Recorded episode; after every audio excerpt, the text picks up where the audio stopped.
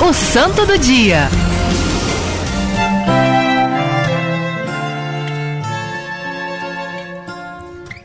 O santo do dia de hoje, na verdade, não é somente um santo, mas nós fazemos memória de dois homens que marcaram a história em um tempo muito difícil.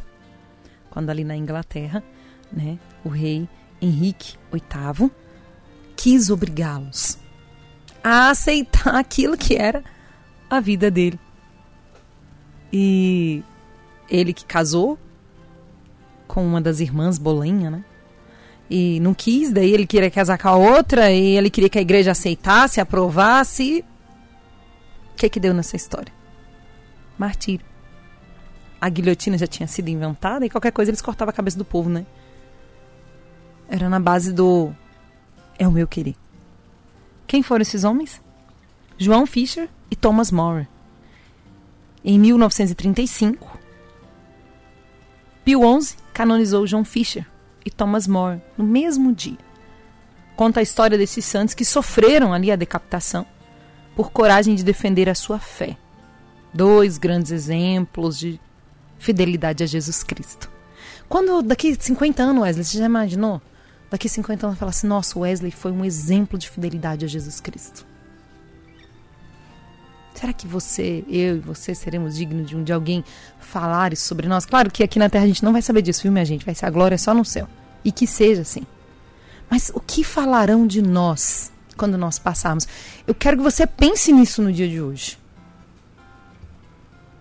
O que falarão de você? O que, que vão falar de mim quando eu for remanejada de Brasília, né? A Flavinha, hum, graças a Deus, foi embora aquela barulhenta. Ou não, nossa, foi uma benção, foi muito bom. E é a nossa vida, a nossa resposta dia a dia. O que falarão de você quando você sair desse emprego? Darão graças a Deus? Ou você vai sair chorando porque, graças a Deus, você conseguiu uma outra oportunidade e, as pessoas vão ficar tristes? Que, nossa, que, que bom que ela conseguiu a oportunidade, mas que pena que ela está saindo daqui. Como será a sua saída, né? Será que eles vão soltar fogos de alegria? Ou eles estarão ali sentidos? E se já fizeram isso, repense. Se você saiu do seu emprego e ninguém mandou nenhum bilhetinho para você, meu filho, é porque você foi uma praga lá dentro. E como você será? Mas Flávio, eu sou assim, eu não mudo. As pessoas têm que me amar do jeito que eu sou. Não, a gente precisa mudar, gente. A gente precisa deixar de ser chato. Pelo menos a gente precisa se esforçar. E a verdade é algo que nos liberta. E se você está ouvindo e falando assim, nossa, Flavinha, mas eu nunca parei pensar nisso. Pense. Que às vezes a gente não pensa, por isso que a gente não muda. Bom, esses homens marcaram a história de forma positiva. João Fischer nasceu no ano de 1469 e, chamado por Deus ao sacerdócio, ele respondeu ali. Ordenou-se sacerdote com apenas 22 anos. Ele fez uma linda caminhada né, e chegou a ser bispo. Arcebispo, melhor dizendo. Foi um homem de grande influência intelectual, cultural, religiosa. O seu testemunho foi muito forte. Ele não se deixava vender diante do contexto da confusão que estava acontecendo na reforma protestante. Que foi ali Lutero, depois Calvino, né? Calvino foi a grande força é, ali na Inglaterra, que depois colonizaram os Estados Unidos. Por isso que os Estados Unidos têm essa expressão tão grande de protestantismo, né? Eu não estou falando de tá errado, tá certo, não, estou contando história para vocês. E ele se declarou contra, porque a igreja tinha os seus princípios e os seus dogmas a seguir. Defendeu a fé católica e escreveu ali. Henrique VIII, por causa do envolvimento dele com um amante, quis que a igreja declarasse nulo o seu casamento para continuar, entre aspas, ali na graça, né, vamos dizer assim, mas o bispo João Fischer não reconheceu, viu que não era o caso, que na verdade era uma conveniência, e insistente com a insistência e imposição de Henrique, ele se autodeclarou chefe da Igreja da Inglaterra.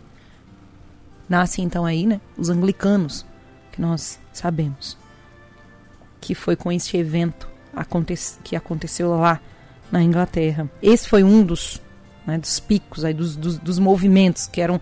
Gente, tudo o que acontece, quando você vê o resultado de algo, é consequência de todo um movimento que já estava acontecendo. Nada da noite pro de nossa, aconteceu, meu Deus, não.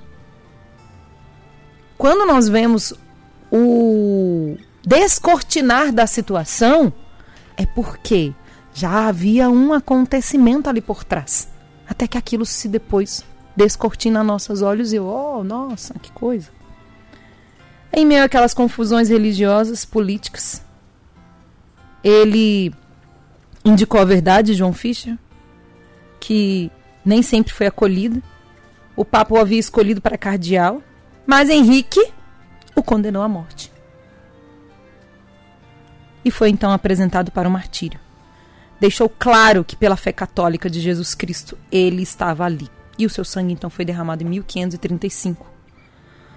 Thomas More nasceu em 1478 em Londres. E mais ou menos ali alguns anos depois de João Fisher. Aos 14 anos de idade ele foi estudar na Universidade de Oxford. Pai de família, grande influenciador no meio universitário, um homem muito é, dado aos estudos e um homem inteligente. Era chanceler do rei, mas ele não se vendeu diante do ato de supremacia de Henrique VIII. E também o que aconteceu com ele? Ó, cortou-lhe a cabeça. Gostaram do meu barulhinho, gente? Efeitos sonoros aqui na rádio. ele era leal ao rei, mas acima de tudo, a Deus. A quem você é leal acima de tudo? Em 1535, Thomas More foi decapitado em meio às confusões. O seu testemunho fez toda a diferença. E com certeza na Inglaterra, o que temos de igreja católica também discorre da vida destes homens que foram fiéis a Jesus Cristo. Peçamos a intercessão e a fidelidade até o fim a Jesus Cristo. São João Fischer e Thomas More, rogai por nós.